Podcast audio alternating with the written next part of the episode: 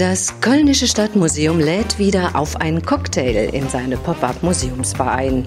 Rote Liebe heißt diesmal der Aktionsdrink, passend zur aktuellen Ausstellung 1848 Revolution in Köln. Ja, in Köln gingen die Menschen vor 175 Jahren auf die Barrikaden für mehr Freiheit und soziale Gerechtigkeit, aber eben auf Kölsche Art. Wie die tiefenentspannten Kölner Revolutionäre wurden, erzählt uns der Historiker Dr. Mario Kramp gerne. Er hat Zeugnisse, Bilder und Geschichten rund um das Revolutionsjahr in Köln gesammelt und es war ihm ein Vergnügen. Hallo, Herr Dr. Kramp. Hallo.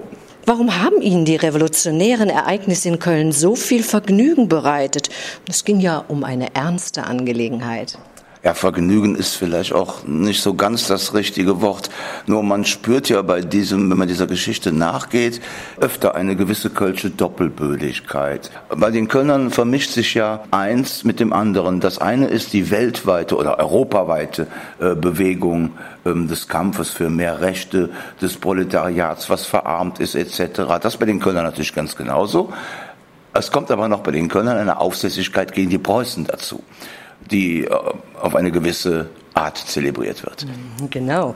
Tja, der revolutionäre Funke, der kam aus Paris. Warum hat er denn die Kölner so schnell in Brand gesetzt? Naja, das ist eigentlich ganz einfach, weil Köln ist die preußische Großstadt, die am nächsten an der Grenze und am nächsten zu Frankreich liegt. Ende Februar findet die Revolution in Paris statt. Mit lautem Gebrüll, der König wird abgesetzt, die Republik wird ausgerufen, das ganze Land ist in freudiger Aufruhrstimmung. Und das verbreitet sich nach Deutschland und zwar in mehreren Schritten. Zuerst geht es nach Baden. Und dort werden zum ersten Mal die Märzforderungen laut. Und dann hüpft das auf Preußen über. Und dann ist am 3. März 1848 einfach Köln als erstes dran. Erst am 18. März 1848, also zwei Wochen später, tobt die Revolution in Berlin. Also Köln hat Berlin erstmal voll den revolutionären Rang abgelaufen, rein zeitlich zumindest. Sie haben jetzt gerade erwähnt, den 3. März 1848, wo alles in Köln losging. Das war ein Tag nach Weiberfastnacht. Da zogen rund 5000 wütende Kölner zum Rathaus und forderten vom Stadtrat mehr Rechte. Was passierte denn an diesem ereignisreichen Tag? Ja, es gibt an dem Tag mehrere revolutionäre Versammlungen, die ich jetzt gar nicht alle aufzählen will. Vielleicht eine andere noch, das ist der Stadtrat selbst. Der Stadtrat, das sind ja brave Bürger. Teilweise sind die auch eher liberal gesinnt und wollen mehr Rechte. So ein Franz Ravot, das ist ja ein wilder Mann, der sitzt zum Beispiel im Stadtrat, aber das ist auch schon der wildeste. Aber die sind im Großen und Ganzen brav. Und sie beschließen dann, vom König zu erbitten einige Zugeständnisse, ganz untertänig. Und währenddessen, während der Stadtrat tagt, marschiert diese Masse auf den Altermarkt und auf das Rathaus zu. Manche sprechen von 4.000, 5.000, andere sprechen sogar von 10.000. Also es war für damals sehr viel. Und die werden angeführt von Andreas Gottschalk und von Fritz Annecke. Das sind beides Kommunisten. Jetzt muss man zu dem Wort Kommunisten vielleicht noch was sagen. Der Bund der Kommunisten ist ja eine politische Sekte, nennen wir es mal so, die operiert von London, von Brüssel aus, von Paris aus, aus dem Exil. Karl Marx und Friedrich Engels sind da tonangebend, aber nicht die einzigen. Und das war so eine frühe Bewegung, die sich radikal für Arbeiterrechte einsetzte. Nicht mehr und nicht weniger erstmal. Also Annecke und Gottschalk sind Kommunisten. Gottschalk vor allen Dingen ist Armenarzt. Und der ist das wirklich mit aller Hingabe. Der pflegt auch die Armen teilweise ohne überhaupt Geld zu nehmen, weil sie sehen, sie können es nicht leisten verrecken sonst. Also das ist wirklich ein ganz engagierter Mann. Gut, die marschieren aufs Rathaus. Kurze Frage, wer sind denn Sie? Wer war das denn, der sich da aufmachte an einem Tag nach Weiberfastnacht, um Rechte einzufordern? Ja, Sie betonen immer so das Weiberfastnacht. Das ist im Grunde in Köln gar kein so großer Widerspruch. Jetzt muss ich ausholen. Ja. Tut mir leid. Also dann reden wir erst über den Karneval. Sollen wir erst über den Karneval reden oder erst über die Revolte? Ja, dann müssen wir doch verstehen, ne? Ja, okay, dann reden wir erst über den Karneval. In Paris wird der König abgesetzt und die Republik ausgerufen, in Köln ist Karneval. So, und was machen die Kölner? Die Kölner Karnevalisten, das sind ja größtenteils Bürger. Hochstehende, gutbürgerliche, die an der Föß haben, aber eben auch einfache Bürger, Handwerker, Mittelständler und sowas, ne, als Karnevalsvereine zusammenschließen. Und die beschließen, dass eine möglichst drohende Revolution oder sogar ein Bürgerkrieg kein Grund wäre, auf den Karneval zu verzichten. Man hätte jetzt schon so viel vorbereitet, man würde den Karneval gerne abspulen lassen. Anders als Mainz und andere Städte, wo der Karneval abgesagt wird, feiert Köln ihn. So, und das geht Weiberfassnacht los. Und das findet im Grunde auf eine ganz andere Art seine teilweise Fortsetzung am 3. März. Denn Leute, die da mitgehen, sind ja nicht ganz andere Menschen als alle Karnevalisten. Ne? Aber die gehen ganz anders mit. Das ist kein Karnevalszug, um Gottes Willen.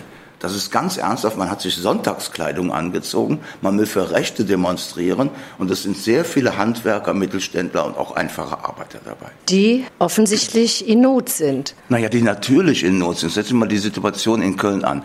Äh, Köln hat ungefähr 90.000 Einwohner zu der Zeit. Das ist schon eine ganze Menge für, für die erste Hälfte des 19. Jahrhunderts. Die Hälfte ungefähr, mindestens, zählt zum Proletariat, das heißt zu den wirklich besitzlosen und rechtlosen, fast rechtlosen Arbeitern. Die meisten davon leben am Rand des Existenzminimums, vor allem die Frauen. Mindestens ein Drittel der Kölner lebt von Almosen. Also das sind ganz unhaltbare Zustände. Die Wohnungsnot kommt ja dazu, Arbeitslosigkeit und Wohnungsnot. Sie müssen sich vorstellen, die Armenviertel sind entlang der Bäche und sie sind vor allen Dingen in der Nordstadt um das Eigelsteintor herum, Turmchenswall und so weiter. Da drängen sich die Leute, die hausen unter unmöglichen hygienischen Bedingungen. Ja, ähm, man wird sich fast an heutige Flüchtlingscamps erinnert fühlen, mit einem Plumpsklo auf dem Hof für sämtliche Bewohner eines ganzen Blocks. Ja? Also das ist natürlich ganz furchtbar und die Situation schreit nach Veränderung. Also, Sie stehen vor dem Rathaus und da spielte auch Gottschalk eine wichtige Rolle. Ja, Gottschalk spielt vielleicht sogar die entscheidende Rolle, denn der wird in den Rat vorgelassen, um die sogenannten Märzforderungen, jetzt kommen sie, vorzulesen. Freiheit und Rede von Presse, allgemeines Wahlrecht, Volksbewaffnung, Vereinigungsrecht, also heute sagen, die klassischen bürgerlichen Forderungen. Ne? Das ist der normale Katalog. In Köln wird er aber noch sozial aufgeladen. In Köln kommen linkere Positionen dazu, würde man vielleicht heute sagen, nämlich zum Beispiel die Sicherstellung der Arbeit und der menschlichen Bedürfnisse für alle und die kostenlose Erziehung der Kinder. Jetzt können wir mal überlegen, was davon heute ist und was davon vielleicht heute noch nicht ist. Da wird einem die Brisanz klar. Ja, diese Märzforderung also verliest Gottschalk vor den Ratsherren, aber es kommt zum Tumult. Sie müssen sich vorstellen, vor dem Rathaus steht preußisches Militär und Kanonen und Pickelhauben bedrohen die Demonstranten. Die flüchten ins Rathaus, weil sie sich vom Militär bedroht fühlen. Es kommt zum Handgemenge, zur Panik. Einige Stadtverordneten geraten so in Panik, dass sie aus dem Fenster springen. Vor allen Dingen zwei und davon bricht sich einer die Beine, das ist der Kölner Fenstersturz. Das sind die einzigen Opfer dieses Tages in Köln, während es anderswo, ich weiß nicht, wie viele Tote gegeben hat, ist das noch relativ glimpflich. Gottschalk wird verhaftet, das ist klar, als Rädelsführer. Man könnte jetzt denken, das war's. Auf Kölsch gesagt, das war's. Aber was haben denn die Kölner mit ihrem Aufstand am 3. März erreichen können? Was ist passiert? Naja, es ist erstmal passiert, dass diese Forderungen in der Welt waren. Und das war nicht mehr so einfach aus der Welt zu kriegen, weil das sind ja Forderungen, die in ganz Europa in der Zeit erhoben werden. Fast ganz Europa ist, heute würde man böse sagen, infiziert oder positiv formuliert, beglückt von diesen Ideen, die ja ganz grundlegend sind. Und deshalb war das eine wichtige Sache in Köln. Und es passiert ja dann, dass in Berlin am 18. März auch Revolution ist, allerdings mit vielen Toten bei Barrikadenkämpfen. Also da ist es nicht so glimpflich abgegangen wie zum Kölner Karneval. Und in Berlin hat der preußische König klein beigegeben und gibt den Märzforderungen nach. Jetzt könnte man sagen, die Revolution hat gewonnen. Sie sollte erst vorerst. Vorerst hat er ihnen nachgegeben. Das wusste man damals noch nicht. Also muss Gottschalk in Köln wieder aus der Haft entlassen werden. Und dann ist in Köln natürlich Aufbruchsstimmung angesagt. Und die zeigt sich wie? Da müssen wir erstmal drüber reden, über die Träger der Revolution oder die Trägerinnen der Revolution in Köln. Wer war das überhaupt? Und da kann man vor allen Dingen zwei Gruppen unterscheiden. Und wenn ich das erklärt habe, wird vielleicht auch klar danach, wie die Dynamik griff. Es gab Revolutionäre und Demokraten.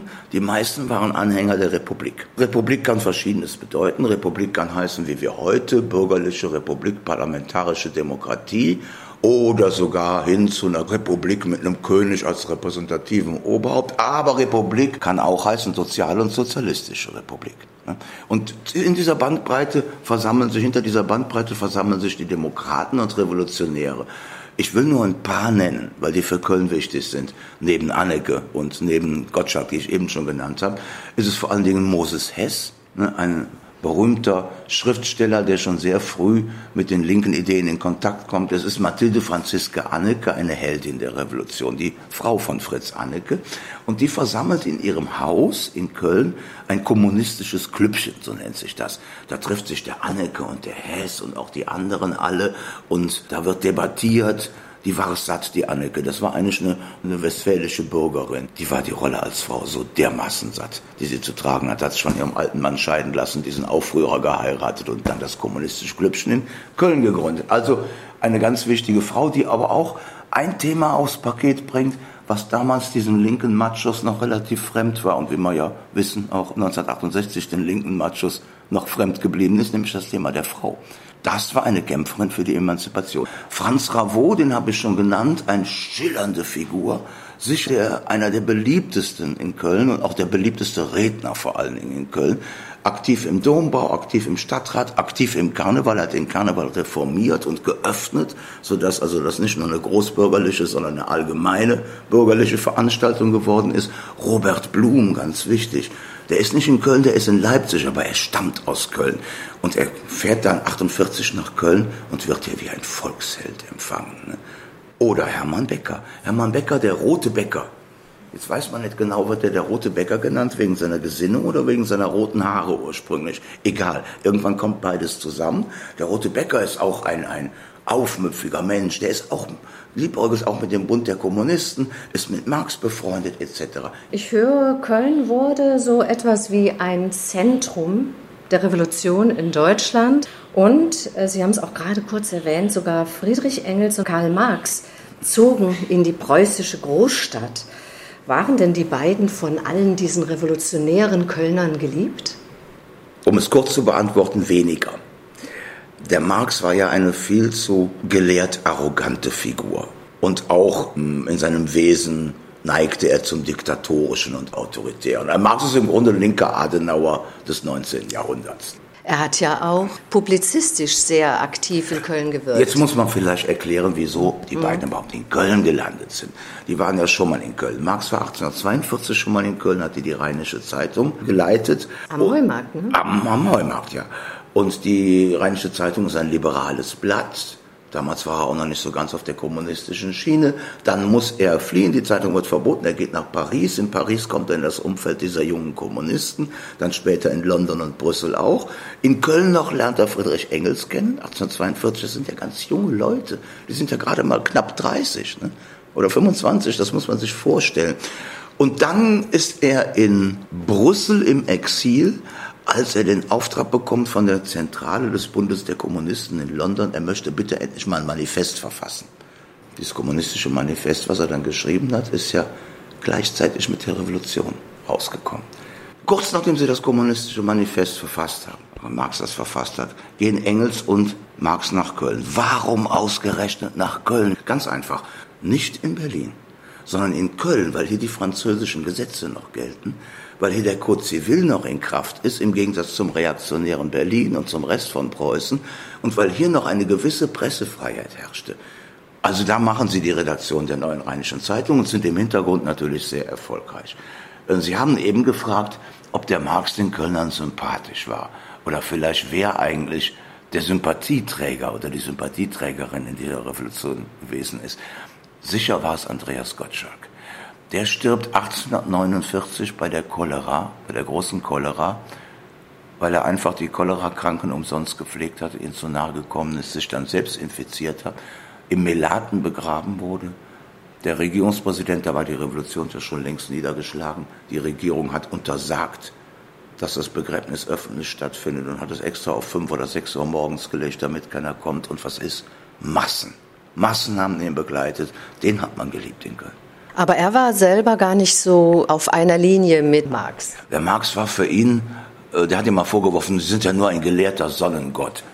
Sie interessieren sich doch gar nicht für das Schicksal des Proletariats. Ich stehe an der Front, ich helfe den Armen, was Sie machen, ist gelehrte Dogmatik. Es wurde aber in Köln ja nicht nur debattiert, sondern da gab es regelrecht Zusammenschlüsse von Kölnern, die die Revolution weitertragen wollen. Ja, und das sah sehr unterschiedlich aus. Also die bestimmenden Farben dieses Jahres sind ja Schwarz-Rot-Gold. Schwarz-Rot-Gold überall, ist überall das Zeichen für die Revolution. Im Übrigen da mal in Klammern gesagt. Ich finde, dass wir Schwarz-Rot-Gold, das ist die Farbe der Revolution und das ist die Farbe der Republik. Die dürfen wir heute nicht den Faschisten überlassen.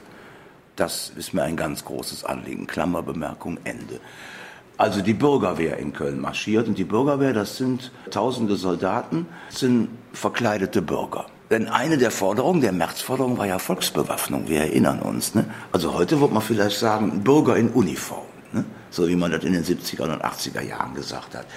Und das wird natürlich wahrgemacht. Und es gibt die verschiedensten Kompanien und die ziehen durch Köln. Die halten einerseits Recht und Ordnung aufrecht, andererseits sind sie auch ein Stachel im Fleische der Preußen, die ja denken, sie wären die einzige Ordnungsmacht mit Waffen, ne? weit gefehlt. Ne? Und die Bürgerwehr ist genauso verschieden wie die Bürger. Da gibt es Anhänger der Monarchie und richtige reaktionäre Brocken. Da gibt's aber auch die linke Rote Kompanie, wo Friedrich Engels Dienst und die mit roten Fahnen aufmarschiert. Also das ist sehr gespalten. Apropos rote Fahne. Die erste rote Fahne in Deutschland ist die Fahne der Demokratischen Gesellschaft im Stollwerkschen Kaffeehaus in der Schildergasse. Man hat mir immer gesagt, ich weiß nicht, ob es stimmt, dass das auch Erich Honecker bekannt war dass er damals von Ostberlin deshalb einen Leihantrag nach Köln geschrieben wird. Er möchte diese monumentale rote Fahne gerne ausleihen. Ist immer abgelehnt worden, weil die ist im Kölnischen Stadtmuseum, diese Fahne. Also Köln hat historische Zeichen gesetzt, auch mit der roten Fahne. Und es sah ja eigentlich jetzt alles ganz gut aus. Aber es kam dann doch zu einem Showdown. Ja, zu einem typisch kölschen Showdown. Also erstmal am 18. September wehen überall rote Fahnen über der Worringer Heide. Zehntausend Anhänger oder noch mehr sind da versammelt und ähm, Ferdinand Lassalle und Friedrich Engels sind die Festredner und sie, sie rufen die Rote Republik aus. Ne? Also jetzt wird man ja denken, jetzt geht es wirklich ab hier. Am 25. September soll ein demokratischer Kongress in Köln stattfinden. Das hat das preußische Militär spitz gekriegt. Und die verhaften die Rädelsführer, unter anderem einen gewissen Moll und auch noch ein paar andere Leute. Das kriegen nun wiederum die Kölner Demokraten mit und die sind außer sich vor Zorn und sagen, jetzt erst recht und jetzt steht aufs Messerschneide. Wagt man den bewaffneten Aufstand in Köln. Und tatsächlich, viele Kölnerinnen und Kölner bauen Barrikaden in der Altstadt. Über 30 Stück. Die ganze Altstadt ist verbarrikadiert. Die Hauptbarrikade steht am Altermarkt mit Blick auf den Dom. Klar, aus der Dombauhütte haben sie Baumaterial für die Barrikaden genommen. Und das ist das berühmte Bild Kölner Barrikade ohne Verteidiger. Wie kommt das denn? Ja, das fragen wir uns auch und das ist eigentlich ganz einfach zu erklären. Die Kölner bauen also am 25. September diese Barrikaden, sind in Aufruhrstimmung, wedeln mit schwarz-rot-golden und mit roten Fahnen. Und dann passiert was Komisches, dann kommen die Preußen gar nicht. Keine Truppen, keine Soldaten, gar nichts, es passiert nichts. Und dann denken sie sich, ja, dann können wir auch einen trinken gehen. Und dann gehen sie in die Kneipen. Die Preußen kommen immer noch nicht, dann gehen sie ins Bett. Die Preußen kommen früh am Morgen des nächsten Tages, finden 30 unverteidigte und unbesetzte Barrikaden vor, räumen die ab und jetzt wird's ernst. Jetzt wird sofort das Kriegsrecht verhängt. Alle Bürgerinnen und Bürger müssen ihre Waffen abgeben und es ist aus mit der Revolution in Köln. Man könnte sagen, die Kölner Revolutionäre haben gehandelt nach dem Kölschen Grundgesetz Küste Höcknet, Küste Morien. Also erst Barrikaden bauen und dann in einen Saufen gehen. Und die sind auch überall deshalb verlacht worden. Also dieses Bild oder Bilder von der Kölner Barrikade ohne Verteidiger gehen viral durch die Medien in Deutschland. Die wir ja auch in der Ausstellung sehen. Das ist das große Signalbild in der Ausstellung, ja. Aber im Grunde, wenn man darüber nachdenkt, haben die Kölner das genau richtig gemacht. Hätten sie versucht, die Barrikaden wirklich zu verteidigen, hätte es Tote und Tote gegeben. Ganz viele Opfer. Und bei der Stärke der Kölner Garnison wäre alles umsonst gewesen. Ne? Das wäre ein größeres Gemetzel gewesen als in Berlin. Also Kölsches Grundgesetz eingehalten, Zeichengesetz gut gemacht. Ja, und äh, was passiert dann mit den Revolutionären in Köln? Was mit den Revolutionären überall in Deutschland und in Europa passierte. Sie wurden erschossen, sie wurden eingekerkert Sie wurden bestenfalls ins Exil getrieben und in ganz wenigen Fällen freigesprochen. Die Fürsten und die Könige haben sich gerecht. Das Militär war gnadenlos. Wenn wir mal so ein paar Beispiele nehmen, da ist der Robert Blum der Erste am 9. November 1848, der 9. November, ein, deutscher Schicksalstag.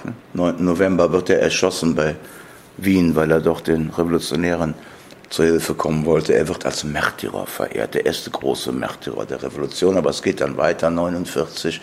Zum Beispiel die Annekes, Fritz und Mathilde Franziska, wir erinnern uns, ne, die hier eine große Rolle spielten. Die kämpfen dann beide in Uniform auf Seiten der Demokraten in Baden und in der Pfalz und müssen dann im letzten Augenblick fliehen, fliehen nach Straßburg, wo Moses Hess inzwischen gelandet ist werden von dem aufgenommen und entkommen in die USA. Jetzt kann man noch rüber gucken, was machen die eigentlich im Exil? Viele bleiben ihren Idealen treu. Eigentlich die meisten. Die Frau Anneke zum Beispiel, die engagiert sich für Frauenrechte und gegen die Sklaverei. Oder Karl Schurz, der macht im Grunde die größte Karriere. Der kämpft auf der Seite Abraham Lincolns im amerikanischen Bürgerkrieg, natürlich auch gegen die Sklaverei auf der Seite der Union und 1877 wird er US-Innenminister. Interessant ist ja auch, nach dem Zweiten Weltkrieg, das Amerika-Haus hieß auch Karl-Schurz-Haus. Ja, deshalb, natürlich. Das ist in Erinnerung an den alten 48er. Und so entsteht ja vieles in Erinnerung an die alten 48er, nur haben wir es heute im Alltag vielleicht so ein bisschen vergessen. Wenn man sich zum Beispiel ansieht, wie die Erklärung der Grundrechte des deutschen Volkes in der Paulskirche 1848 vonstatten gegangen ist, was da drin steht, dann sieht man, das ist das Vorbild für die Verfassung der Weimarer Republik. Weimar hat ja an 48 angeknüpft. Weimar hat die alte schwarz-rot-goldene Fahne zur Nationalfarbe gemacht. Sehr zum Ärger der Rechten, die mit Schwarz-Weiß-Rot dagegen gehalten haben. Oder die frühe Bundesrepublik, die Väter und Mütter des Grundgesetzes in Bonn im Parlamentarischen Rat, die haben an die 48er gedacht, als sie das Grundgesetz geschrieben haben. Und ich finde, das haben sie ziemlich gut gemacht. Hier in der Ausstellung in der Pop-up Bar Ricade im Kölnischen Stadtmuseum, da wird auch dieser revolutionäre Geist sehr unterhaltsam weitergetragen. Ja, zum Beispiel durch Konzerte, durch äh, Hip-Hop-Events und durch Liederabende und alles hat zu tun mit diesem revolutionären Geist auf teilweise ernste, auf hauptsächlich amüsante Art. Mit Dr. Mario Kramp habe ich über die Revolution im Jahre 1848 in Köln gesprochen. Die Pop-up Museumsbar des Kölnischen Stadtmuseums, die Pop-up Barrikade, ist von Donnerstag bis Samstagabend zwischen 17 und 22 Uhr für alle geöffnet. Bei freiem Eintritt können Sie nicht nur Zeugnis aus jener Zeit in aller Ruhe anschauen, sondern auch ein sehr abwechslungsreiches Begleitprogramm genießen. Ich danke Ihnen, Herr Dr. Mario Kramp, dass Sie für uns die Revolutionsgeschichte vor 175 Jahren in Köln lebendig werden ließen. Und Ihnen, liebe Zuhörerinnen und Zuhörer, danke ich, dass Sie mit dabei waren. Das Gespräch für Sie führte Birgit Schippers.